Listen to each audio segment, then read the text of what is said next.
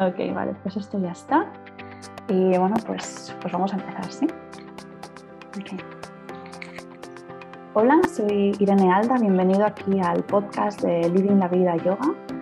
Hoy de temática tenemos yoga, mujer, creatividad y embarazo y tenemos de invitada a Marina Rubio, que es eh, bueno, una especialista yoga, especialmente en la mujer, en este periodo tan especial del embarazo y, y del posparto. Así que, bueno, pues eso, Marina es actualmente profesora de yoga, sé que viene del mundo de la publicidad, es andaluza, que ya se lo notaréis en la voz, a mí me encanta el acento andaluz, y ahora mismo la, la podéis encontrar en, en, Madrid. Y bueno, eh, según he leído un poquito de su historia, luego ya nos compartirá un poquito más, pero pasó una temporada fuera de España, en Inglaterra, que es donde conectó con el yoga. Empezó de forma autodidacta, se enamoró y bueno, desde ahí se empezó a formar y bueno, tiene más de 700 horas de formación, así que es todo un privilegio tener aquí a, a una experta. Y una de las cosas que también por las que la he elegido es que me gusta que tiene como misión transmitir que, que el yoga es para todo el mundo independientemente del cuerpo que seas flexible o no seas flexible, el yoga te va a ayudar a entender las necesidades que hay en ti, en tu cuerpo y sobre todo, y muy importante para la vida en el día a día, es como respirar y escucharte. Así que bueno, María, eh, uy María, ves, esto es mi empanamiento total. Marina, eh, ¿qué tal? ¿Cómo estás? Muy bien, Irene, estamos muy bien, muchas gracias y me siento muy, muy, muy afortunada de que cuentes conmigo para esto. Para mí ha sido un regalo cuando me, me escribiste y estoy encantadísima y me siento de verdad, es, es un orgullo que, que, hayas contado conmigo para esto. Te lo digo de corazón. Muchas gracias. Espero no volverte a cambiar el nombre. son, son, son, son, lapsus que me ocurren ahora, porque bueno, Marina y yo estamos en un estado vital eh, común de, de, gestacional, de embarazo. Y y bueno, eh, antes de empezar así un poquito más con la entrevista, eh, Marina, te quería eh, preguntar si algo que querías añadir de la presentación, de cómo llegaste al yoga, de por qué te sientes tan identificada y apasiona esta práctica. Pues creo que has sacado de la, de la bio y de lo que yo tengo em, publicado, por así decirlo, puntos muy importantes el tema de que para mí el yoga y la mujer hay un mundo ahí a explorar, en embarazo, en posparto, en ciclos. Creo que es una herramienta para conocernos de otra manera porque siento que somos un poco compleja. Y nada, el tema de que el yoga para es para todo el mundo, o sea, es flexible o no, es porque yo no soy flexible, soy una profesora de yoga que, que no tiene una práctica flexible y creo que eh, yo lo viví con mucha frustración al principio y luego lo viví como un, vale, pues si no soy flexible, ¿significa que no puedo practicar yoga? No, significa que tengo que encontrar mi manera. Y creo personalmente que es lo que más me ha acercado a mis alumnos, porque he recibido mucho feedback de clases de, oye, gracias por decirme que no pasa nada porque no extienda las piernas incluso verte a ti, yo no, no hago un split, no puedo hacer Hanumanasana. Uh Y creo que ver que el profesor, que se supone que es quien tiene que hacerlo perfecto, tiene sus propias limitaciones, ha hecho que haya más gente que confiara en que vale, en que este yoga también es válido. Pero sí has sacado, para, para mí lo has explicado eh, de verdad me ha gustado que hayas sacado esa parte porque, es, porque para mí, aparte del tema mujer, es algo, es algo clave. Yoga es para todos. No, a mí también me parece algo vital y bueno, para mí que mi cuerpo no era flexible porque hacía atletismo de competición y con el tiempo he descubierto que soy un poco hipermóvil e hiperlaxa al abrirse algunos músculos. Y claro, ahora cuando veo a gente hiperlaxa, hipermóvil, digo, hey, digo, está bien que entres en tu rango y digas, mmm, qué rico está aquí, digo, pero luego sé conservador, no tires de ligamentos y, y tendones, que si quieres practicar muchos años, eh, no quiero que te lesiones. Entonces, eh, sí, sí, al final uno a través de lo que va conociendo transmite. Y bueno, esta es una de las cosas que, que me encanta, ¿no? que, que, tienes ahí como base y como pilar en, en, en cómo transmites la práctica. Y bueno, ya lo has dicho un poco tú, ¿no? De que la mujer y el yoga y que somos complejas, me encanta usar esta palabra, eh, no desde un punto de vista negativo, eh, complejas, sino supongo que es complejas porque al final también somos cíclicas, ¿no? Entonces tenemos que estar ahí desde un lugar de escucha en cómo estoy, hoy estoy súper enérgica, hoy estoy de mega bajón y quiero té, manta y dormir, ¿no? Entonces, eh, desde este punto de vista de tu trabajo con, con, la mujer, de cara igual tanto en la esterilla o como fuera de ella, ¿qué, qué necesidad podrías, por ejemplo, destacar ¿no? de esta etapa de la mujer de fertilidad y en el que tenemos pues, el, el ciclo menstrual? Mira, eh, yo siempre digo que, que somos como las reinas de la adaptación. Si tú lo piensas desde que menstruas o incluso desde antes, desde la, desde la pubertad, eh, estamos dentro de un ciclo hormonal que nos cambia el carácter, nos cambia, es lo que tú dices, hoy tengo un buen día, hoy tengo un mal día, hoy estoy enfadada, hoy me entiendo y no me entiendo. Em, es como que te tienes que enamorar una y otra vez de ti, porque hay que aprender que el día que estás mal, el día que estás hinchada, el día que estoy triste, yo ese día también soy válida. Y, y no pasa eso, o sea, los cambios que vive una mujer eh, pueden ser eh, ya sea tema ciclo de reglas, de todo el cambio que va habiendo de madurez dentro de tu propio ciclo, dentro de tu propia sexualidad, si decides tener un embarazo, todo lo que implica embarazo y posparto.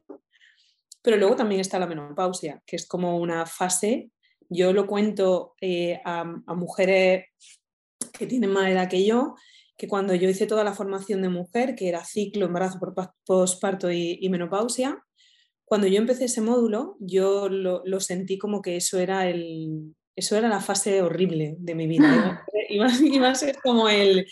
Mm, además recuerdo que lo dije, o sea, que entramos en el círculo de mujeres y dije, para mí la menopausia es como, pues eso, el, el, lobo feroz. Voy hacia abajo, ¿no? Sí, como, venga, pues todo se ha acabado. Pues cuando acabé ese módulo, eh, mi concepto sobre lo que va a ser la menopausia es totalmente diferente, porque menopausia es liberación. Y es un cambio más dentro de los millones de cambios que vivimos a lo largo de nuestra vida. Entonces, somos, me gusta que digas que somos complejas, que, no lo digo desde un sentido peyorativo, que no somos complejas, es que las mujeres es que es difícil, es que eh, sentimos mucho, gracias que sentimos mucho, creo que somos muy empáticas y tenemos como esa capacidad de entendernos entre nosotras y esa capacidad casi mágica. Pero eso también implica que sufrimos, que no nos entendemos, que, que vivir en un cambio constante mental y físico no es fácil. Entonces yo lo que siempre intento, siempre, siempre, siempre, sobre todo cuando hago talleres de, yo tengo un taller que se llama Yoga desde el corazón de la pelvis, que viene mucho por movilidad pélvica, porque para mí anatómicamente es la clave definitiva, pero también a una parte emocional de, eh, a ver, escúchate un poquito más, respétate un poquito más y entiende que si te quieres quedar solamente con la parte física, tu cuerpo no es igual la primera semana del mes que la segunda, que la tercera, que la cuarta. Entonces vamos a ver cómo me voy entendiendo y la semana que estoy rígida o la semana que parece que todo va en contra de mí. Si lo entiendo y lo espero, quizá lo pueda vivir con mayor fluidez. Y yo creo que, que, hablar de ello y darle un espacio dentro de la práctica, quiero creer que invita a que las mujeres le demos un espacio fuera de la esterilla. No sé si me he explicado. Bueno, yo creo que nos has soltado unas fantásticas píldoras aquí. Eh, a ver si lo soy capaz de resumirlo. La, primera es la, bueno, el, no sentirse mal si no me encuentro bien todos los días, por simplificarlo un mogollón, que sobre todo a día de hoy, esto lo, hablándolo con mujeres un poco mayores que yo, eh, que tienen hijas adolescentes, de todos los trastornos un poco, eh, pues al final, mentales, eh, muchas veces desafortunadamente relacionada con trastornos alimenticios, eh, que generan las redes sociales, ¿no? Entonces que, que estamos muy acostumbrados a ver mundo happy, mundo happy. Totalmente. Eh, constantemente. Y entonces parece que no nos podemos permitir esos espacios de, por así decirlo un poco resumidamente, entre muchas comillas, como de más oscuridad o de más ir hacia adentro, ¿no? En esto desde este punto de vista oscuridad, no como algo, algo negativo, como ya ha dicho Marina. Entonces diría que este es un concepto súper bonito que ha dicho. Dos, me ha encantado eh, que menopausia es igual a liberación. piénsalo, o sea, mm, piénsalo. No hay más, o sea, no hay más regla, es como un meribero y creo que teníamos mentalmente la sensación de, o la idea de menopausia es una mujer mayor. No, menopausia son actrices que todas tenemos en el top 10. ¿eh? Si lo miras por edad, es, es entenderlo, es pasar el climaterio y luego adaptarte a esa nueva tú. Y luego la tercera, y que me encanta porque es también el espíritu del podcast, ¿no? que es siempre practicar algo en las cerillas como más fácil, ¿no? es porque es un lugar donde te sientas, estás tranquila, sabes que tienes tu ratito de cuidado y mimo y, trabajar esa escucha ahí. Esperemos que luego eso te permita tener más escucha afuera. Entonces, estas cositas que has mencionado me parecen súper importantes. Y me encanta porque te iba a preguntar un poquito ¿no? de las necesidades en fase, digamos, fértil, de gestación y menopausia, y ya has sido tú sola por ello, así que digo, digo, Marina está como súper en la misma línea que yo. Sí, nos entendemos, sí, sí. Mm. Entonces, bueno, pasando un poco ya que he dicho la palabra gestación, ¿no? Eh, quería pues, hablar un poquito con Marina, ¿no? El tema de la mujer y la gestación y la creatividad, que si nos vamos digamos, al punto de vista biológico, enseguida pensamos embarazo, maternidad, eh, pero también creo que esto tiene como un gran espectro de significados o, digamos, por así decirlo, una forma como de enfoque energético hacia dónde dedico esa energía creativa en, en mi vida, ¿no? porque sí puedo decidir ser madre y parte de esa energía se va a ese proyecto de ser madre, pero también se me puede ir a, otros proyectos, ¿no? Si decido que la maternidad no es para mí y, y, me, bueno, y me alimenta otra cosa. Entonces quería saber un poquito que tú trabajas más con mujeres, cómo lo percibes, cómo lo ves y eh, cuál es tu opinión. Pues sí, o sea, creo que, que, que parte de la complejidad o parte de lo que somos eh, yo tengo la sensación de que las mujeres tenemos muchísimos matices. Hay oscuridad también y hay, hay como una... Somos como un poco un mar, donde hay de todo. Y creo que esa, esa, ese mix de cosas que nos, que nos componen eh, es lo que nos permite ser así de creativas o de, me gusta usar la palabra mágicas porque quizás sea por el momento de mi vida en el que me encuentro, pero sí que siento que hay un poquito de magia en todas las mujeres del mundo da igual que, tu proyecto y tu nacimiento sea de un bebé o de algo que quieras crear o de una casa que quieras construir o de un animal que quieras cuidar. Y yo entiendo que esto se pueda percibir un poco mal de qué pasa, que los hombres no tienen esa capacidad.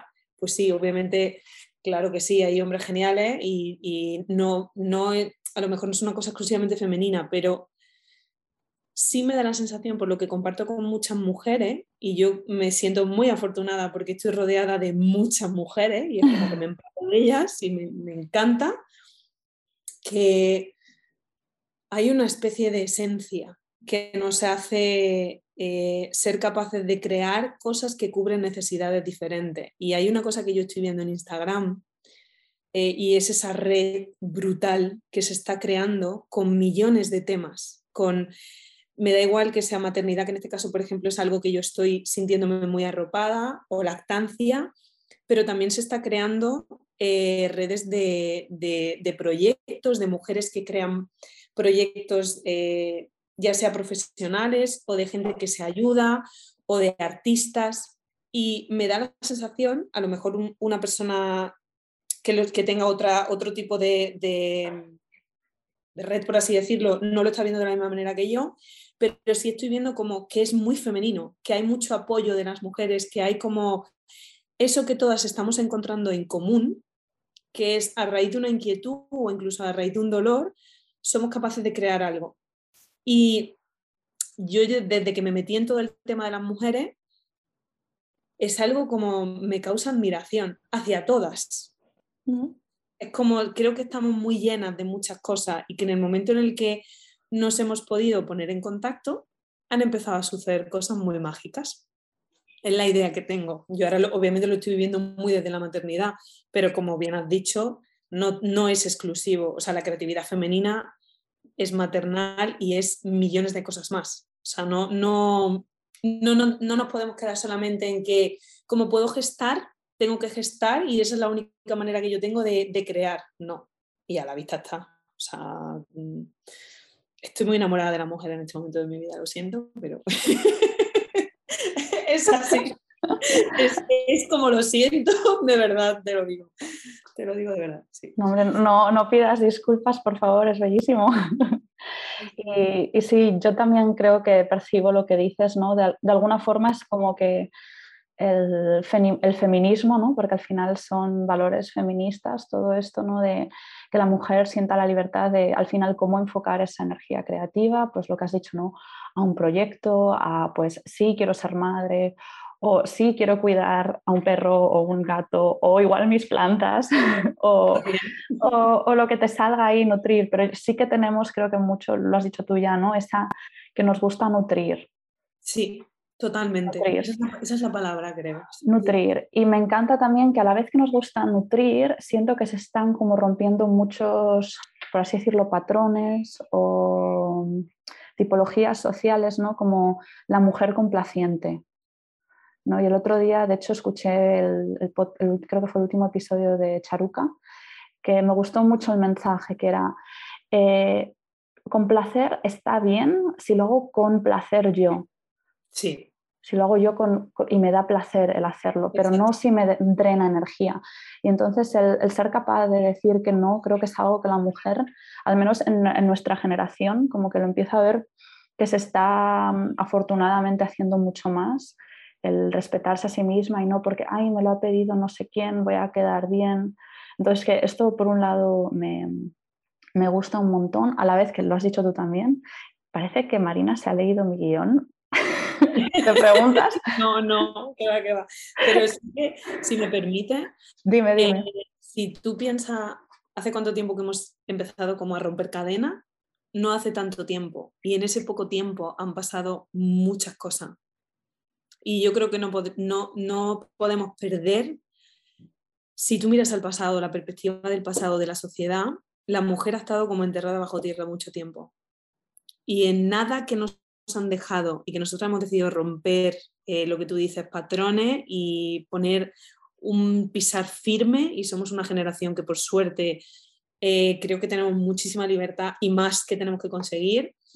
Creo que todavía no se ha visto ni una mínima parte de lo que las mujeres somos capaces de hacer. Y te lo digo de verdad, el liderazgo, el día que en los gobiernos haya por lo menos un 50-50 de hombres y de mujeres, yo ciegamente a lo mejor soy una ilusa, pero confío en que hay muchas cosas que cambiar, porque le pese a quien le pese, tenemos una historia gobernada por la testosterona y ningún extremo es bueno. O sea, entonces, esa, esa sensación o esa mm, parte característica femenina tiene que llegar a todas las partes del mundo y no ha llegado hemos como abierto una primera puerta y yo quiero creer que cuando abramos todas las puertas que nos quedan por abrir, mm, de verdad que, es, que, que, se va a ver, que vamos a entender mucho mejor esto que hablamos de que las mujeres somos capaces de nutrir y que tenemos una capacidad creativa diferente y que hay es, otra, es otro punto de mira diferente.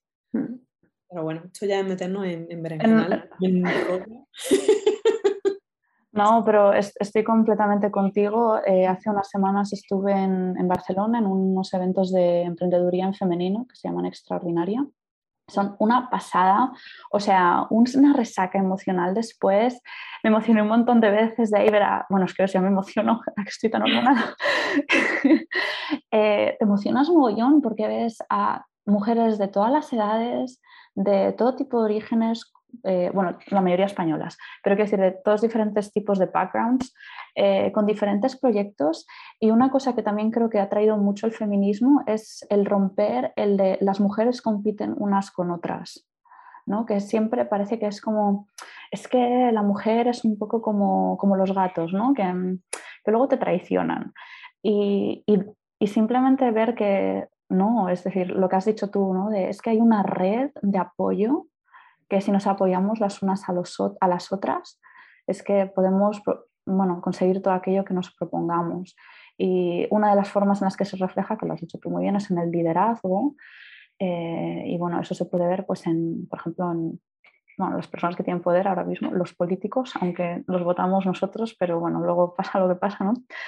Eh, lo que has dicho del 50%, yo ahí voy a meter otro punto de vista. Eh, y es que eh, lo digo porque, bueno, yo desde una base de física, ¿no? En física siempre hay muy pocas chicas.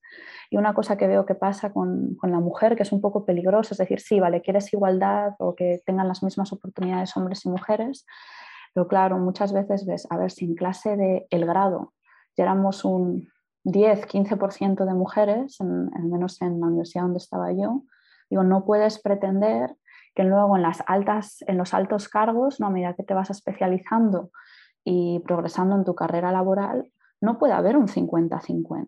Imposible, claro. Imposible. Entonces, em, cuando hablamos de estos cargos, ¿no? que a veces dicen, no, tiene que haber un 50-50, es como, bueno, miremos cuánta base hay y lo que tenemos sobre todo que intentar que hacer es que ese porcentaje que hay actualmente pues que se vaya, vaya subiendo a lo largo de las altas esferas y que no que las mujeres se vayan, digamos, desprendiendo de esa parte laboral si es, bueno, pues su proyecto de vida, ¿no? Donde lo que quieren nutrir, eh, que no se vean impedidas por, ser mujer, ¿no? Porque lo del 50-50 eh, al final viene de la educación, ¿no? Que yo creo que ya va cambiando, hay muchos niños jugando con muñecas, pero incluso cuando ves anuncios, cuando hablas de ropa de bebé, ¿no? que esto empieza a ser un tema, dicen, no, pero, pero es rosa. Y entonces dices, bueno, digo, a ver, igual un vestido a un niño no le pones, ¿no? Pero si una camiseta es rosa, tampoco pasa nada, ¿no? Tampoco pasa nada. Entonces, como un poco esta idea de eh, las niñas siempre han sido en general, habrá padres que no, pero por generalizarlo y simplificar, están menos expuestas igual a el construir, que puede estar igual un niño a crear eh, una estación de tren cuando juega y una niña pues igual eh, hará seguramente ya no, pero al menos en nuestra generación igual era mucho más común, ¿no? De pues más muñecas o una cocinita o que, no, es, no, es, culpa de nadie, es, social, ¿no? porque es a lo que estamos expuestos y normalizamos. Entonces, yo creo que a partir de ese cambio de base, ¿no? y que ahora, pues, eh, yo creo que de hecho mucha de la audiencia que tiene el podcast está más o menos en esta edad, ¿no? que tenemos ese poder desde la educación, en el caso que haya personitas pequeñas, ¿no? ¿no? que podemos eh, empezar ese cambio de exponerlos un poco a todo para que sientan la libertad de no estar sesgados hacia sus gustos. Totalmente de acuerdo contigo, ¿eh? te lo digo. Y ahí, por ahí. que entiendo de dónde va tu 50-50, pero que es algo como que hay que tener mucho cuidado porque te vas a medicina y tienes el 90% mujeres. Entonces, ¿qué? ¿El hombre está discriminado? Nunca te lo vas a plantear porque el hombre nunca ha sido discriminado pero son estas cosas, ¿no? Que hay sitios que igual ahora mismo, porque ¿qué? la mujer que le gusta nutrir, cuidar, entonces digamos que también desde un punto de vista social, la medicina como que le pega más a la mujer, ¿no? Parece. Pero bueno, esto es un tema muy grande. que estamos metiendo ahí el dedito. Creo que me voy a quedar ahí porque si no, la verdad es que daría para muchísimo y, bueno, ya hay mil opiniones y ahora bueno, vamos a hacer muchas... Em, intentos sociales para hacer estos, que haya menos diferencia, pero bueno, es, es, algo muy difícil y yo creo que eso que empezando desde la base es realmente la, la clave. Así que bueno, dado que ya he dicho empezar desde la base, ¿no? Eh, el tema, un tema que quería eh, tocar obviamente con Marina, porque bueno, trabaja mucho con mujeres embarazadas. Eh, yo estoy ahora mismo de cuatro meses. Marina está, creo que me ha dicho de siete, ocho. Sí, de, entre sí, siete meses largos. Sí. Ok, y entonces pues me parecía algo muy especial poder hablar con ella de este tema en el, digamos, estado o situación vital en el que estamos las dos. Entonces, lo primero que le quería preguntar y pedir que compartieses eh, cómo te encuentras y algo que hayas descubierto y te ha sorprendido y que quieras compartir. Pues a mí me hace mucha ilusión que estemos las dos embarazadas, porque parece que las embarazadas nos entendemos de otra manera, es curioso. Yo he, desarrollado amigas que no conozco a través de las clases de embarazo y están siendo aliadas. Em, me encuentro muy bien, o sea, no, no, tengo queja, está siendo un embarazo positivo, con molestias normales. Yo siempre digo, obviamente estás embarazada, te encuentras bien, pero eso no significa que tu cuerpo esté igual que si no estuviera embarazada. Hay una criatura dentro, con huesitos, con otro corazón, con sus dos pulmones, que se mueve, que claro, em, me, me, hace mucha gracia cuando le enseñas a alguien que está totalmente ajeno al tema del embarazo lo que sucede con tus órganos vitales dónde acaba tu estómago, dónde acaba tu hígado, dónde está tu intestino grueso, que dicen, por Dios, claro. Entonces, yo hablo siempre de que el útero son 360 grados y tienes espacio por detrás, no solamente en la barriga hacia adelante. Entonces hay como una presión. Pero me encuentro muy bien, estoy muy feliz estoy en, una fase del embarazo donde estoy como enamorada del estado y sé que es algo hormonal, pero es sano y, necesario. Y cosas curiosas que he descubierto es que em, los, los, sustos, las cosas que te pueden pasar, lo, te, lo, te lo comentaba antes, que, que, no es que sea positivo, pero algo que, por ejemplo, em, pues lo comparto, me voy a abrir aquí al, podcast como algo mío. Eh, es muy común quizás sangrar en algún momento, aunque sea un poquito, y no tiene por qué ser algo dentro del útero. por ejemplo, la vagina está como eh, con mucho volumen sanguíneo porque duplicamos prácticamente el volumen sanguíneo y a la mínima que haya un roce o que haya lo que sea, es fácil sangrar. Entonces es algo que nadie habla y que creo que cuando otras mujeres te dicen, sí, no te preocupes, a mí también me pasó, no pasa nada, y el médico te dice, no te preocupes, no pasa nada, está todo bien, quizás si lo normalizáramos o si normalizáramos em, la apatía, por ejemplo, que es otra cosa que a mí me pasó en el primer trimestre, todo el mundo sabe que hay náuseas, todo el mundo sabe que, que estás cansada, todo el mundo te habla del sueño. Pero muy poca gente me había contado que que uno de, la, de, lo que sucede hormonalmente es que sientes o puedes sentir mucha apatía. Y para mí, y lo cuento personalmente porque creo que al final cada uno tiene que hablar de su propia experiencia, yo no, no es que me sintiera triste, es que los tres primeros meses de embarazo me sentí como con falta de ilusión. Y yo recuerdo llamar a mi madre y decirle, mamá, me siento como un poco apática y me decía, Marina, a mí también me pasó y es normal. Y luego hablas con otras mujeres y cuando tú le compartes tu experiencia, ellas te, te dicen, a mí también me pasó. Luego vuelve, luego entras como en un, por Dios, esto es una maravilla, el segundo trimestre y su pompa de jabón, porque es una pompa de jabón, pero sí que mm, soy la más pesada del mundo con esto, pero seguimos necesitando que las mujeres nos contemos todas estas verdades. Y no solamente sobre el embarazo, sobre las reglas, sobre las relaciones, sobre la sexualidad, sobre el miedo, sobre mm, todo. Porque cuando tú sabes que lo que te está pasando a ti le está pasando también a otras muchas mujeres, será mal de, tontos, eh, mal de muchos consuelo de tontos, pero yo me he sentido recogida cuando otra mujer me ha dicho, sí, a mí también me ha pasado. Y no pasa nada.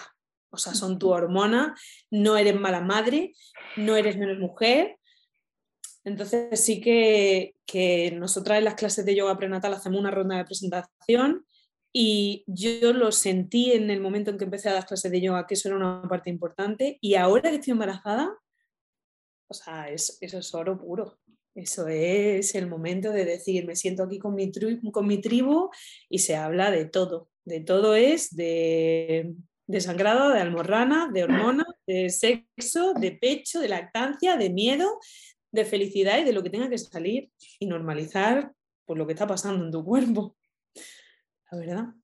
Pues muchas gracias Marina por, compartir y, y, sí, porque al final no lo estamos, eh, hemos hecho un pre al podcast. Eh, lo estábamos hablando antes, ¿no? Que al final también cada embarazo eh, yo por lo que escuchas, porque por experiencia propia, ¿no? es diferente.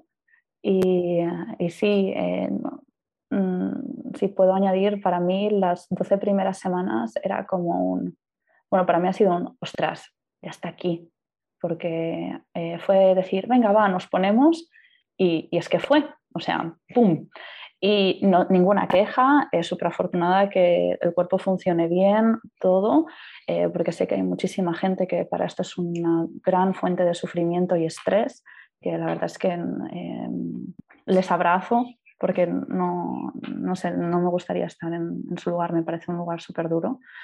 Eh, pero a la vez también mentalmente el ocurrir tan rápido fue como, ostras, ¿no? Porque la mente humana es así, ¿no? Cuando no lo tienes, como que lo deseas más.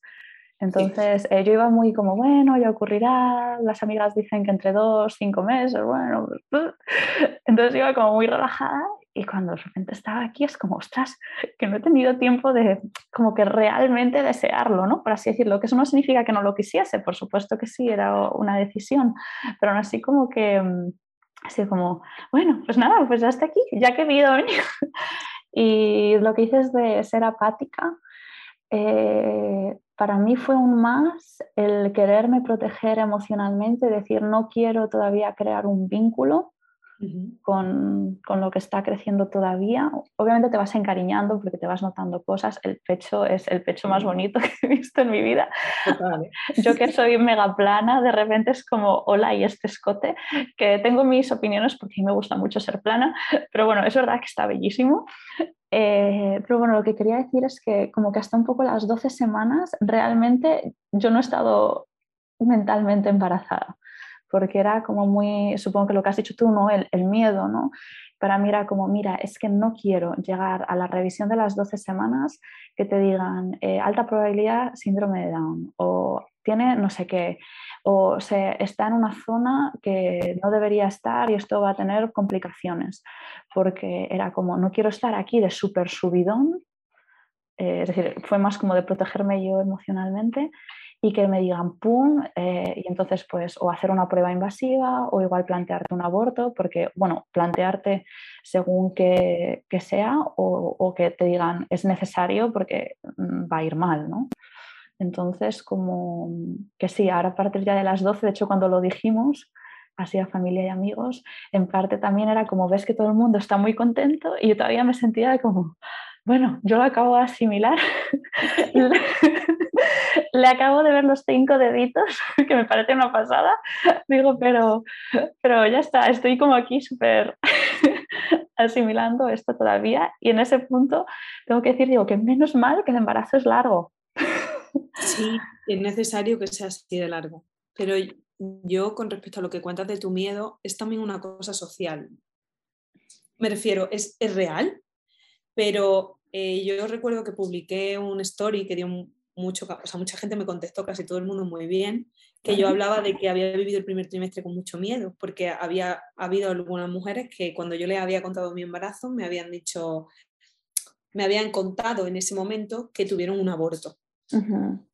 Entonces, esto suena un poco contraproducente, pero creo que hay una necesidad real de contar la cantidad de abortos que se suceden en el primer trimestre, que es normal y que es la manera en la que la naturaleza tiene de decir eh, es mejor parar aquí a que luego venga con más problemas. Pero también creo que cuando una mujer te cuenta que está embarazada, alégrate por ella, dale la enhorabuena, no te metas en nada más porque ya está embarazada. Yo te lo juro que es algo que he compartido mucho porque recuerdo la primera vez que yo le dije a un amigo, no era una amiga íntima, pero era una persona, una mujer, que estaba embarazada y su respuesta fue como, pues yo tuve un aborto las nueve semanas. Y yo la miré como pensando, ¿yo qué hago con tu información? O sea, yo... Mm, entonces sí que nos, nos dicen, y yo también oh, te entiendo esa sensación de miedo, como de no me quiero encariñar, no quiero ponerle nombre todavía porque puede ir mal. Bueno, nombre sí le pusimos, ¿eh? bueno, nombre de, como los dos somos de base matemática, le llamábamos, bueno, le llamamos epsilon, que es la letra griega, que se usa para cosas pequeñitas. entonces, sí, pero es como que tienes un poco de reserva, ¿no? Y un poco es lo que dices, sí.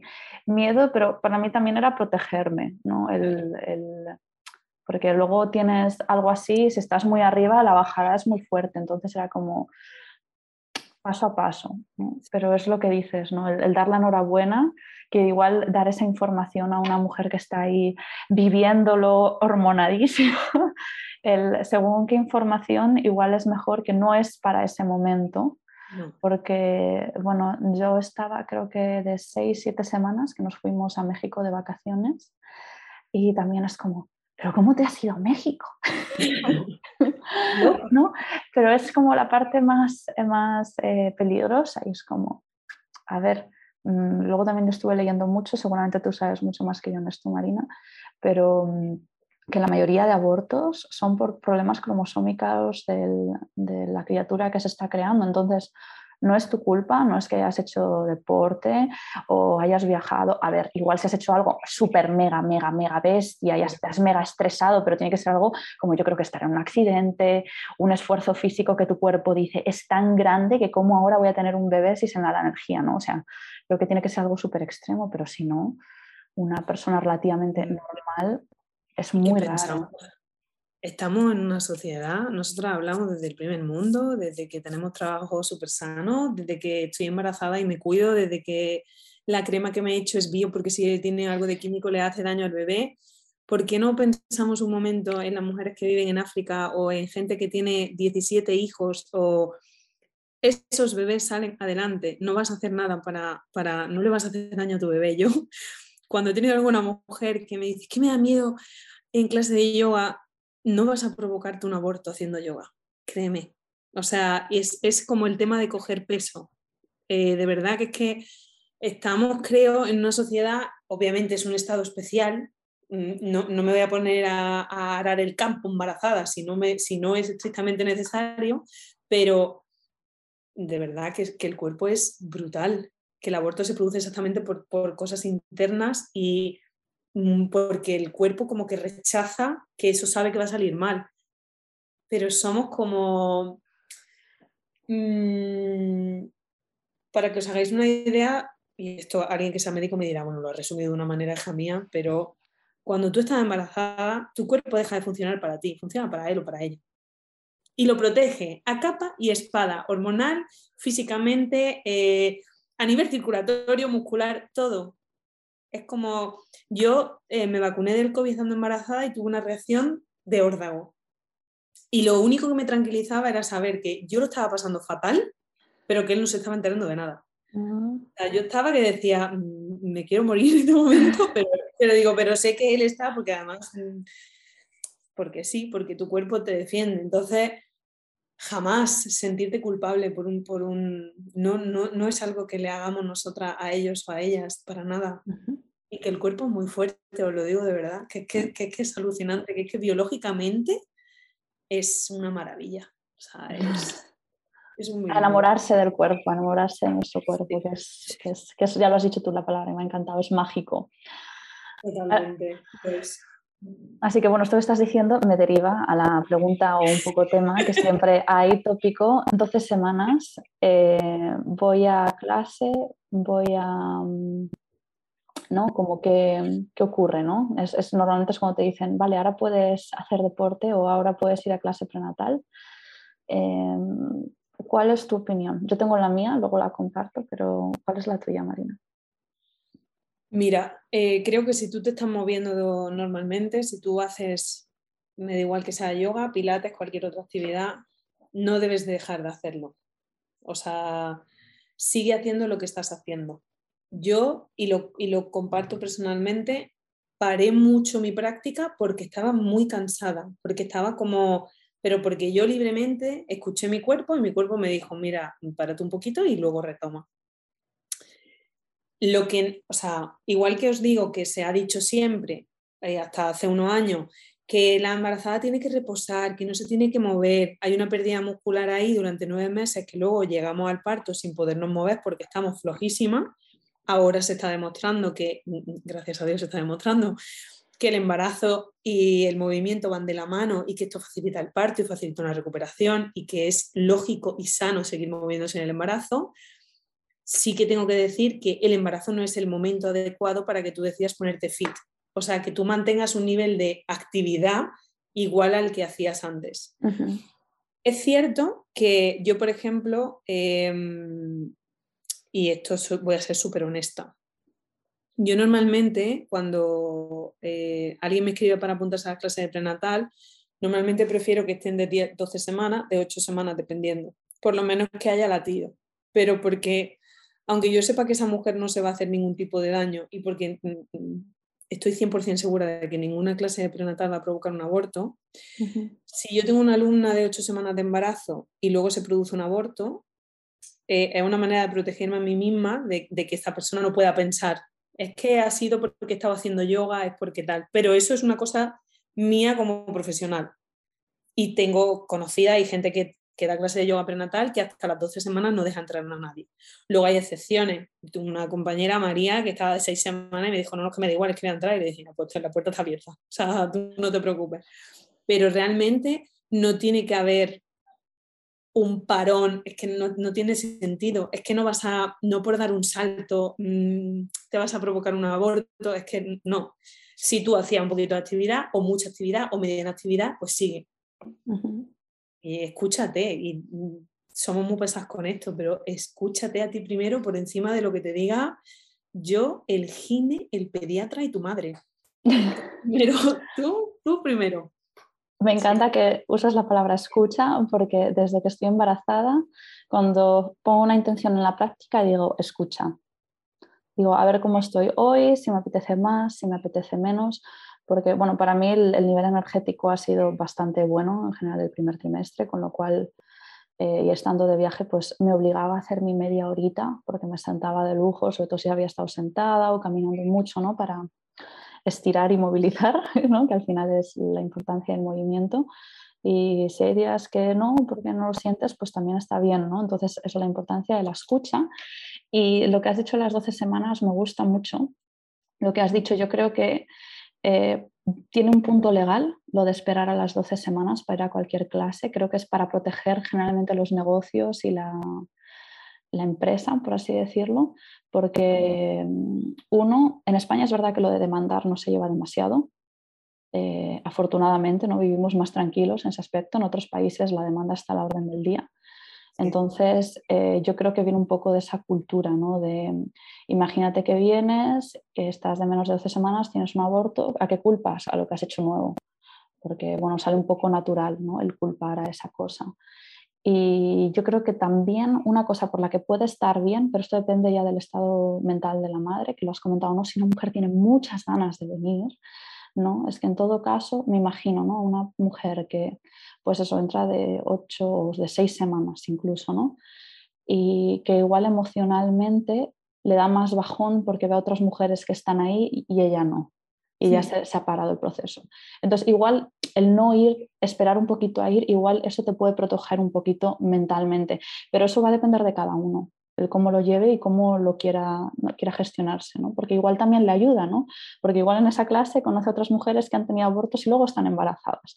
Así que ahí es la palabra que ha dicho Marina, que también la considero mi palabra, es la escucha porque al final tú sabes lo que necesitas. Obviamente, si el médico hay algo que te dice, por favor, esto no lo hagas por esta y esta razón, a ver, no lo ignores, obvio, obvio. Eh, escucha a los profesionales, pero también eh, escúchate tú, ¿no? entonces, bueno, dentro de esta escucha, eh, le está diciendo a Marina, digo, a mí me gustaría definir un poco a tres perfiles de mujeres, ¿no? Que llegan que están en contacto o en la esfera con el yoga y, en el embarazo. El perfil 1 es la mujer que, bueno, pues igual que se mueve un poco, pero nunca ha hecho yoga. El perfil de mujer 2 es que es activa, igual ha ido alguna vez a yoga. Y el perfil 3 es, son algunos un poco extremos, pero bueno, luego la persona que esté escuchando, en el caso de que esté embarazada, ahí ya te colocas tú donde tú quieras. y el perfil 3 sería alguien que lleva años de práctica y que está súper en sintonía con su cuerpo. ¿no? Entonces, em, por ejemplo, esto lo hemos hablado un poco en el pre, ¿no? a una persona del perfil 1, que es la persona que no, nunca ha hecho yoga, le recomendaríamos una clase de yoga prenatal. Sí. Em, a ver, aquí va un poco, si me lo permiten, ¿vale? Adelante, adelante. la clasificación, nivel bajo, nivel medio, nivel alto, por así decirlo, por, por entender. Por simplificar, por simplificar. Que no significa que tengas más o menos nivel o significa nada más, pero es por simplificar. Yo iría un poco, eh, si nosotros nos quedamos con una parte del yoga que luego se usa muchísimo en el, embarazo, es la propiocepción, que es la capacidad que tienes de sentir tu cuerpo, eh, de darte cuenta de cómo está colocado, de, digamos, de, de conocerte. En el yoga se trabaja ser capaz de saber si yo estoy contrayendo un músculo, si no, si estoy alineada, si no, si estoy, eh, digamos que voy afinando. Cuanto más practico yoga, más voy afinando esa propiocepción. Entonces, en el embarazo, esa propiocepción es vital. Cuanta mayor propiocepción tengo, mejor soy capaz de mover la pelvis, de hacer una práctica sin hacerme daño, de escucharme. Em, es cierto que yo eh, peco un poco de ser precavida y que digamos que me quedo un poco en el, en el grupo mediano, mediano tirando abajo y que no suelo incluir a gente como puede ser tu perfil, otros profesores de yoga o alumnos de yoga que practican diariamente, que tienen una, una práctica y un conocimiento del cuerpo brutal.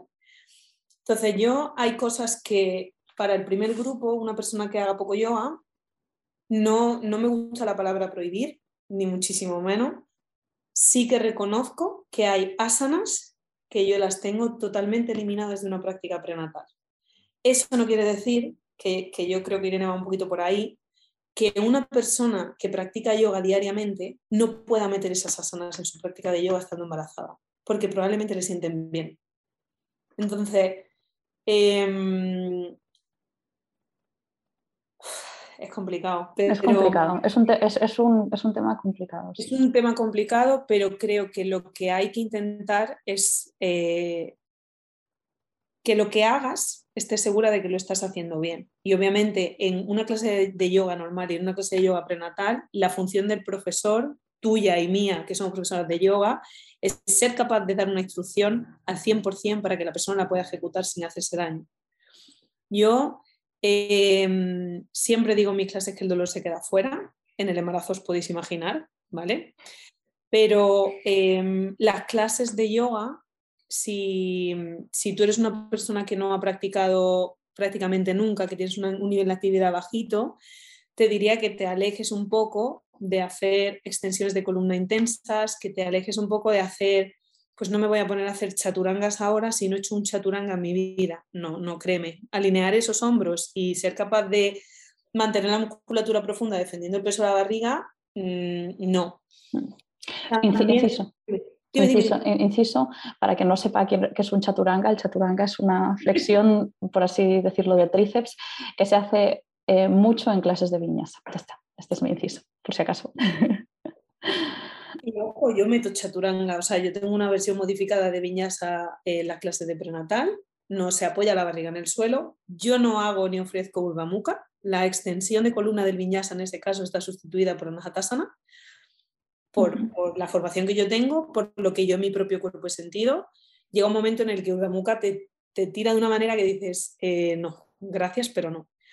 Pero puede ser y pasa que una persona que practique mucho me diga, tía, es que lo siento, pero Dhanurasana, el, para que me entendáis, el puente de toda la vida, me sienta increíble. Pues si te sienta increíble, hazlo, porque vuelvo otra vez, una y otra vez a lo mismo. Yo te puedo decir, ten mucho cuidado con las extensiones, pero si a ti las extensiones te sientan bien, escúchate a ti primero.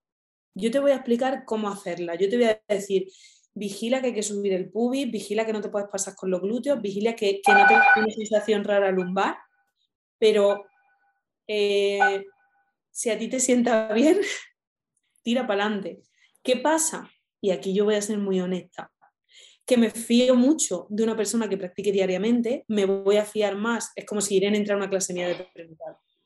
No, es que yo, te, voy a hacer caso, ¿eh? si me dice, yo, haré lo que tú digas en clase, ¿eh? no, no voy a ir ahí de... No voy a, en plan, Irene, no hagas esto. O sea, soy perfectamente consciente de que Irene conoce su cuerpo de arriba abajo, de abajo arriba, de derecha a izquierda.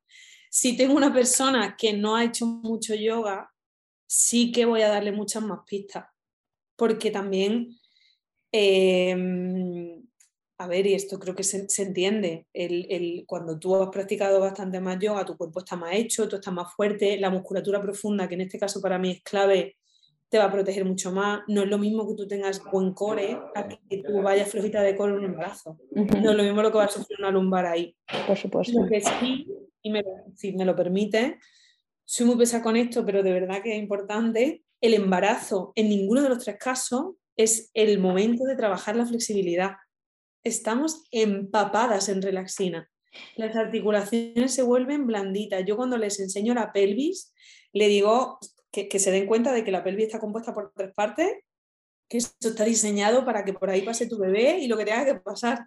Entonces, si yo ya tengo la, la articulación blandita y yo digo, venga, ahora vamos a abrir y voy a tirar y voy a buscar, al final voy a tener una lesión y voy a tener una lesión gorda además. Entonces yo sí que practica, escúchate, simplemente ten en cuenta esto, pero, pero va, va, un poco por ahí. No, sé si, no sé si he mezclado las tres demasiado. Bueno, yo creo que se ha, entendido, se ha entendido bien. O sea, al final la base es la escucha, ¿no? Y si decido hacer algo que igual en principio dices, pues eso, eh, Marina me ha encantado que ha dicho, no quiero prohibir nada, pero en general las extensiones no o muchas veces se dice las torsiones no, que bueno, lo de las torsiones también, o sea, la torsión obviamente a la tripa no la vas a llevar, o no, es que no te va a apetecer comprimir la tripa, pero ahora la, torácica, la torácica es la parte de la columna que necesita esa laxitud, esa flexibilidad, es la que tiene que estar jugosa y, y Marina también usa mucho esta palabra y que me encanta, es lubricada, la columna tiene que estar lubricada. Entonces, el llevar la torsión a la columna, a la torácica que está bien arriba, está perfecto porque tu columna tiene al final seis, ejes de movimiento, adelante, atrás, eh, flexión lateral a un lado del otro y torsión a un lado y en otro. Entonces, esto, porque estés embarazada, no significa que no, que no tengas que hacer. Obviamente yo ya no, es que no me apetece, es que no me apetece entrar en mi parabrita Parsvakonasana con el agarre. O sea, hace igual cuatro semanas, pues todavía pues me sentía ok, pero ahora es como, ay, es que no, digo, qué necesidad, ¿sabes? Es que, es que ya siento como que hay presión, no, no me apetece. Entonces, pues busco una presión, pero mucho más abierta y mucho más relajada, ¿no? Entonces, el, que hay rangos de movimiento que sí, que obviamente queremos seguir nutriendo desde la escucha. Y, si, y bueno, yo es que soy muy fan de la anatomía, entonces a mí todo lo que se pone así un poco más geeky me, me flipa y me encanta. Y entonces, em, Marina ha mencionado los arqueamientos de espalda, ¿no? De por qué a la embarazada no. Al final, ¿por qué? Porque ya la lumbar la tienes acentuada. Y desafortunadamente, eh, en yoga, mm, cuando hacemos arqueamientos de espalda, eh, muchas veces no se le dedica el tiempo que necesita en una clase. Esto no es tanto que el profesor sea mejor o peor, es que las clases de una hora, pues al final dan para dar las explicaciones que te da tiempo. Y, por ejemplo, este, le estaba contando a Marina, ¿no? justo este fin de semana di un taller de backbends y de aperturas de, pecho. Y es increíble, ¿no? las personas que cuesta hacer la conexión y que realmente el backbend es la torácica, o sea, no es la lumbar. La lumbar, mi lumbar ya es laxa, no necesito comprimirla en absoluto, necesito llevar toda la apertura a la torácica y además es que si además lo pruebas es como, wow, es que me mejora la postura y esto yo de practicarlo yoga es lo que ya mi madre ha dejado de decir, Irene vas encorvada. vas encorvada. Y según esa, digamos, atención, eh, conciencia en nuestro cuerpo, si somos capaces de llevar el backbend ahí y asegurar que estamos siendo conservadores con la lumbar, que para mí una forma de saber si mi lumbar está bien es que cuando salgo, si la noto bien, es decir, no la noto mm, comprimida o de uff, cuando notas que uff, me he pasado, es que uff, te has pasado, ¿no? Si notas mucho. Y pues en el embarazo es como todo eso todavía más. Y algo que personalmente también yo he notado mucho es que los flex, al mí antes en el backbend, digamos, la limitación eh, de sensación eran los hombros, principalmente, notaba un poco los flexores, pero ahora los flexores, como quieran entrar algo profundo, me dicen, ¿a dónde vas? y entonces, pues, pues no pasa nada, es un backbend más pequeño, más conservador, trabajas otra parte, lo llevas más a donde eh, puedes y si te sienta bien, y hasta el momento, yo opino, el momento hasta el que me sienta bien lo haré, pero si un día veo que no, pues, pues es hora de decirle hasta dentro de, no sé, 6, 7, 8 meses y, ya volverá. Y luego también otra cosa que ha dicho Marina que me gusta mucho, el tema de la, de la flexibilidad, ¿no? de que estamos más laxas, la relaxina. Y sí, al final, ya también lo ha dicho Marina antes, no es el momento de hacer eh, de poder levantar el más peso, no es el momento de hacer el mayor número de flexiones, no es el momento de buscar mi mayor apertura de X, A, B, C, D, lo que sea. Eh, ahora, entrar en tu mismo rango, trabajar ese rango de forma activa, eh, seguir protegiendo tus tendones, tus ligamentos, esto te va a ir súper bien. Y como persona que está descubriendo ahí la hipermovilidad y qué hacer con ella, eh, del, eso del ser conservador, ¿no? del, trabajar esa actividad, porque al final a veces podemos ver en, digamos, Instagram, digo Instagram porque es la más visual, ¿no? Eh, fotos un poco de, podríamos decir ya contorsionismo, ¿no? porque hay veces que son rangos de movimiento tan grandes que yo ya lo llamaría contorsionismo. Y es, mi pregunta es, ¿esa persona cómo va a estar a los 60? Ese es el tema. ¿Cómo va a estar a los 60? Es decir, si mi cuerpo dice que hasta aquí este es el rango, para mí lo primero de todo es la salud eh, la salud de mis articulaciones y en el embarazo que estamos ahí, que las articulaciones están un poquito más, eh, por así decirlo, desprotegidas, eh, pues tenemos que llevar más atención ¿no? a que esa flexibilidad, ser conservativas y mimar ese rango de movilidad sin pasarnos. Ahora sí, ahora se respiran mucho mejor algunas posturas. Sí. Pero, y se agradece, y es una maravilla pero eso hay que disfrutarlo, pero eso no significa que, bueno, como ya estoy aquí, ahora si en el split estoy tan cómoda, pues ahora me pongo con el over split. Pues no, déjalo para después. ¿no? Mejor, mejor, cuando ya, ya no ya, ya después, ¿no? Entonces ahí la escucha y, y no sé, yo creo que también lo ha dicho Marina, que somos muy intuitivas y muy inteligentes y si realmente escuchamos el, el cuerpo que, es que yo creo que te lo va a decir, ¿no?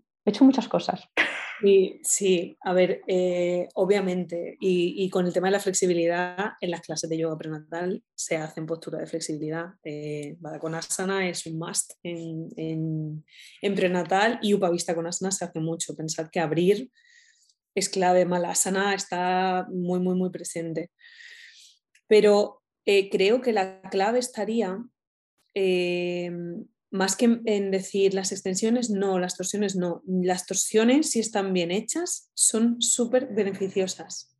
Lo que pasa con las torsiones muchas veces, tú es que estás todavía de, menos, pero vas a, vas a notar en un momento que logísticamente no te puedes mover con la barriga. Por ejemplo, Ardha Matsyendrasana hay que hacerla hacia el otro lado, pero por una cuestión de que físicamente la barriga no te, no te cabe, pero puede ser que tú seas capaz de elongar la columna, yo creo espacio entre los discos intervertebrales y me hago una torsión de, obviamente más, mucho más torácica que, que lumbar, que además tiene menos rango de movimiento. Pero digamos que em, puede ser de manera general que llegue un momento en el embarazo, sobre todo con las extensiones quizá, e incluso hay gente que le pasa un poco con las flexiones, que necesites un poquito de soporte. Yo hay clases que incluyo mucho la pelota y clases donde la incluyo muy poco y mujeres que ya tengo bicheadas, que, son alumnas, que bien sea porque están con más molestia lumbar eh, o sacral de la cuenta, que el sacro es otro tema, o porque tienen muchísima barriga, por el motivo que sea, las barrigas son diferentes y hay gente que desde muy pronto tiene mucha barriga, entonces tiene como mucho peso hacia adelante y se nota como no puedo. Entonces, puedes hacer una extensión completa de columna encima de una pelota y te va a sentar probablemente maravillosamente bien, porque hay, hay, hay como soporte. Pero sí, o sea, mm, probablemente sea mucho mejor pensar en lugar de tener la imagen de lo que, se tiene que, de lo que tiene que ser el asana por fuera, que Instagram aquí nos está haciendo un poco de daño, porque yo entiendo que tú ves una foto de una embarazada haciendo yoga en Instagram y probablemente sea una persona que tenga una práctica muy avanzada, que sea flexible y que te pueda hacer un ustrasana completo, embarazada, maravillosamente bien hecho, donde no hay ningún tipo de daño lumbar. Mi pregunta es, cuando yo estoy entrando en ustrasana como alumna, estoy con esa imagen en la cabeza y lo que me importa es llegar a que la mano me alcance el tobillo y a que yo empuje la barriga hacia adelante o voy a ir progresivamente y si resulta que lo trabajo bien, joder, es que he llegado. Entonces, en lugar de mirarnos por fuera, volvemos de nuevo a la autoescucha y mírate por dentro. Y mm, creo que si no tuviéramos ninguna imagen de lo que tiene que ser el yoga, embarazada o no embarazada, si no tuviéramos las imágenes del contorsionismo y de, de, de cuerpo maravilloso, porque de verdad que a mí me fascina, ¿eh? Eh, practicaríamos de otra manera, como más, o sea, seríamos capaces de explotar esa autoescucha a un 2000 mm. por mil. O sea, sería interesante enseñarle a una persona a practicar yoga sin haber visto externamente cómo tiene que ser el asana. ¿Cómo llegaría a ese asana? Si yo te lo hago desde dentro. Pues en el embarazo, por ahí deberían de ir los tiros, según mi punto de vista. ¿eh? Sí, sí. No, no, estoy completamente de acuerdo y además creo que yo los, bueno, en lo poco que, porque estoy pequeñita, noto cosas, pero a ver, siendo objetivas, a ver, no tengo, luego ya veremos, igual de aquí a cuatro meses digo, buah, Marina, ostras, ya ni de coña, ya, ya de aquí a dos meses o tres, cuando me apetezca, digo, de momento no. Entonces, algo que creo que me parece súper eh, bello, que no digo que no sea fácil, porque me parece bastante difícil, que, es, eh, que al final es una parte más del yoga y es eh, de, la parte más de fuera de la estrella, pero ya lo hemos hablado ¿no? antes, que igual practicarlo dentro nos ayuda a, hacerlo de forma externa, y es el desapego, ¿no? porque yo al final, al menos yo lo que veo, ¿no? es como, ay, en esto tenía mucha facilidad, ay, y ahora ya no está, es como, bueno, pues digo, tomo una respiración profunda, exhala y digo, bueno, pues nada, ya volverá de aquí a unos meses. Y, y, lo vas dejando y si te sienta bien, pues por el momento, a día de hoy, bien, pero es que igual de aquí a dos semanas es como, buah, tío, es que esto ya va a ser que yo, Si, te puedo contar, eh, yo hice Sirsasana hasta el sexto mes, hacía Sirsasana y mm, dejé de hacerlo porque, no, porque ya llegó un momento en el que no me apetecía y he tenido días, eh, es que me pasó el otro día y me quedé como, ¿en serio? No pude hacer Sarvangasana. A mí esa ya la tengo fuera. yo, la, pude. No me gusta. Normalmente la puedo hacer y yo la propongo en clase, eh, pero el otro día fui a entrar y no, yo no sé explicar la sensación. Fue como que el cuerpo dijo, no puedes. En este momento no puedes. Y claro, yo me, quedé, además la iba a mostrar en una clase y yo dije, bueno, ¿y subimos las piernas arriba? es como, no, no, no puedo. Bueno, o no. o no, o nos quedamos aquí tumbadas y respiramos. Em, entonces, igual que obviamente el desapego y, frustra un poco, em, pero es que es así, es que yo me quedo con la frase de una amiga que dice que estás haciendo huesitos, que, estamos haciendo huesitos, que el cuerpo pues te responderá A, B o C y, es importante aceptar ese momento. Y una cosa que de verdad hay que tener muy, muy, muy, muy presente siempre, el cuerpo tiene memoria y se mm. conoce el camino de vuelta. Que tú imaginad que eres una persona muy deportista para las que las seáis y por el motivo que sea te quedas embarazada y resulta que no, te sientes con fuerza para practicar, no puedes, pasa lo que sea que tu cuerpo dice no puedo, no es el fin de nada. Tú vas a volver a ser tú, tú vas a recuperar tu cuerpo, tus músculos tienen una memoria que es alucinante. Entonces, yo, si me permites este mini inciso, yo trabajo con una chica que sufrió un ictus, estuvo un mes y medio en coma y, ella era practicante de Astanga. Y yo, yo le doy clases particulares. Os sorprendería cómo entra los guerreros, cómo alinea, cómo sabe. Y ella me dice, ¿sabes qué no está pasando por mi cabeza? ¿Sabes qué es mi cuerpo?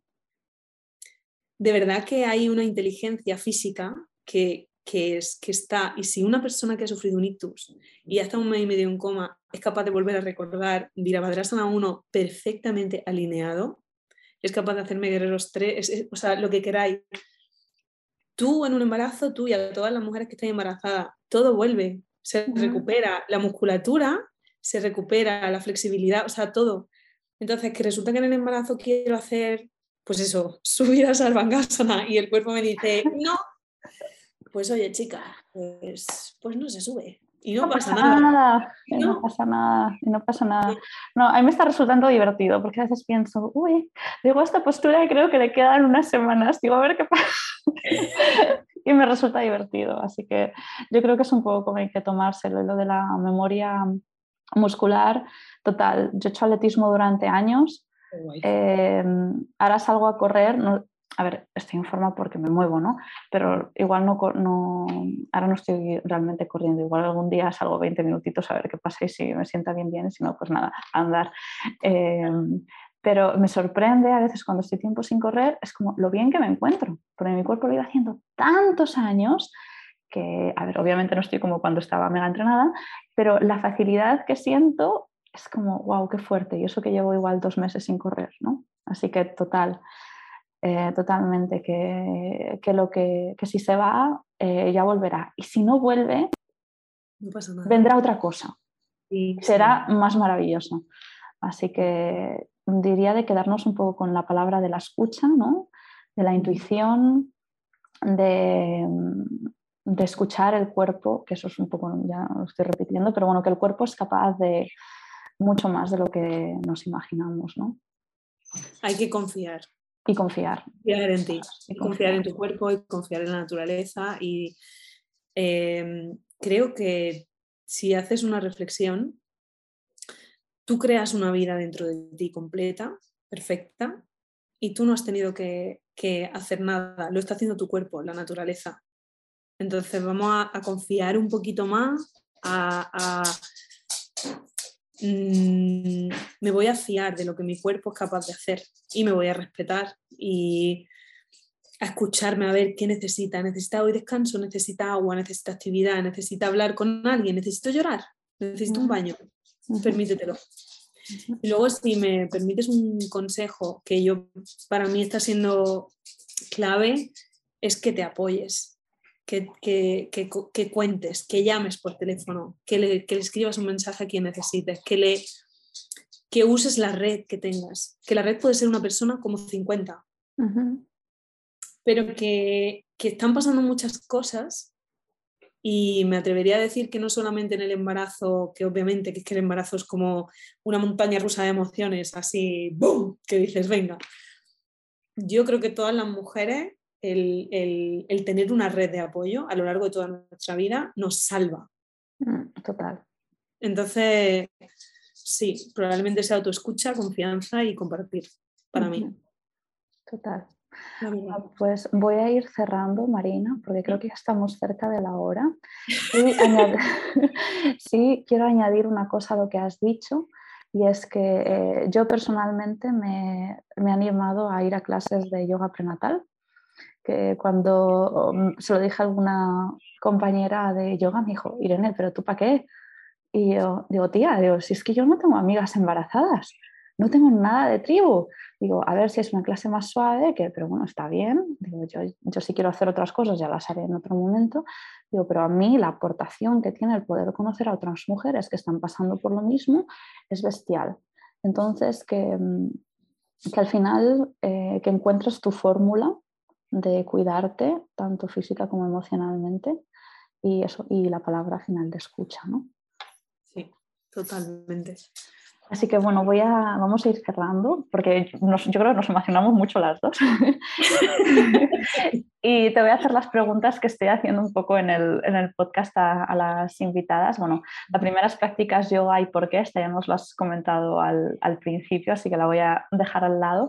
Pero sí que me gustaría que nos contases eh, cuál es tu asana favorita y cuál, entre muchas comillas, detestas, pero sabes que te va bien y por qué. Em, mi asana favorita es Baddha con un soporte debajo de los pies. Y lo explico porque sí, de siempre, ahora embarazada mucho más y no, o sea, mi Badakonasana no es de libro. Yo tengo muy poca flexibilidad de, caderas. Pero sabe rica. Pero sabe rica. Pero a mí me, me, devuelve de una manera que digo, madre mía, qué gusto. Y obviamente, porque mis quiotibiales son extremadamente cortos, pues mi guerra es Paschimottanasana. Y, y ya está. Y es, la hago, la practico de mil maneras con mil versiones porque me encanta variar, pero hay una guerra. Hay una guerra y es una sana además que normalmente se practica un poquito más de tiempo. Y reconozco que no me he reconciliado con ella todavía. Igual que Uttanasana sí, que, que no la quería y ahora la amo. Eh, pues bueno, ahí está. algo habrá que soltar para que llegue cuando tenga que llegar. claro que sí, claro que sí. Lo importante al final es lo que has dicho tú, la sensación, ¿no? Sí. Y no la forma. Así que bueno, con estas preguntas eh, ya vamos despidiendo totalmente el podcast. Así que Marina, eh, ¿dónde te encontramos? Eh, por si queremos practicar contigo o encontrarte online o presencial y si hay algo que quieras decir a las personas que te escuchan para despedirte. Pues encontrarme me podéis encontrar en Instagram Marina Rubio Yoga o en mi página web www.marinarubioyoga.com y ahí está todo y me podéis escribir lo que necesitéis por mensaje privado, incluso dudas y ahí está las, toda la información. Em, y nada, deciros simplemente que, que, que si me permitís un consejo, obviamente yo voy a apostar por el yoga obvio porque el yoga te da respiración, te prepara para el parto, te hace movilizar la pelvis en todo el rango de movimiento que vas a necesitar en dilatación y parto. Y obviamente voy a vender mi libro porque para eso eh, soy practicante y profesora de yoga. Pero mi recomendación es que te muevas, que, que encuentres tu nivel, pero que si estás embarazada, que haya movimiento, que hay una diferencia muy grande entre que tu cuerpo se esté transformando y tú lo acompañes con el movimiento o no. Entonces, si no te gusta el yoga, encuentra otra actividad, camina, pasea, nada, pilates, lo que te dé la gana. Pero de verdad, siempre y cuando no haya una mm, eh, contraindicación o el médico te haya dicho cama por el motivo que sea, muévete, porque además psicológicamente te va a venir, mm, te va a venir bien. Yo yo es algo que lanzo, mucho más allá de entrar, a que como tú bien has hecho, Irene, has decidido entrar en clases prenatales porque sabes que vas a encontrar una red de apoyo y porque es que de verdad que se nota que se agradece estar con mujeres que están en el mismo estado que tú y que te entienden, que se puede hablar de todo, que eso es una maravilla. Yo mi, recomendación es que te muevas desde la autoescucha y el respeto, pero que te muevas mucho, mucho, mucho. Sí, sí. Ahí, ahí os lo dejo. Pues muchísimas gracias, Marina, muchísimas gracias a los que estéis aquí hasta el final. Y nada, eh, desearos en el momento vital en el que estéis, de cualquier tipo de proyecto creativo y gestante en la forma que tenga, que, que no os olvidéis de nutriros vosotras. Porque al final eh, eso es lo que va a permitir nutrir a, a otros. Así que hasta muchas gracias por, la oportunidad, perdona por cortarte, pero muchas gracias. Me ha hecho mucha ilusión estar aquí. a mí también, a mí también, porque bueno, alguien que trabaja tanto con mujeres es todo, todo un privilegio. Así que muchísimas gracias, Marina. A ti. Ya está. ¿Qué tal? Muy bien, ¿no?